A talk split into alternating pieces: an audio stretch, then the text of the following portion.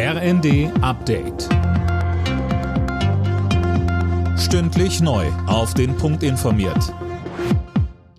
Ich bin Gisa Weber. Guten Tag.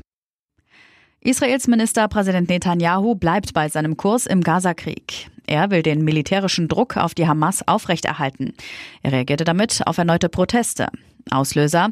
Israelische Soldaten hatten versehentlich drei von der Hamas verschleppte Geiseln getötet.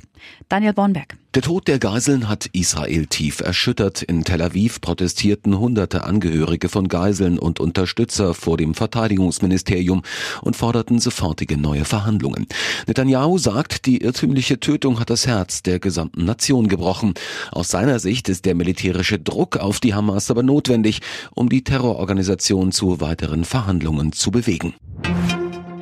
Jüdisches Leben in Deutschland müsse eine Selbstverständlichkeit sein. Das hat Bundeskanzler Scholz auf dem Jüdischen Gemeindetag gesagt und zu mehr Empathie und Solidarität für jüdische Menschen aufgerufen. Das sei die Basis einer offenen Gesellschaft, so Scholz. Der ADAC hält das aus für die Förderung von Elektroautos für zu früh. Nur noch bis Mitternacht kann der Umweltbonus beantragt werden. Danach ist dann Schluss.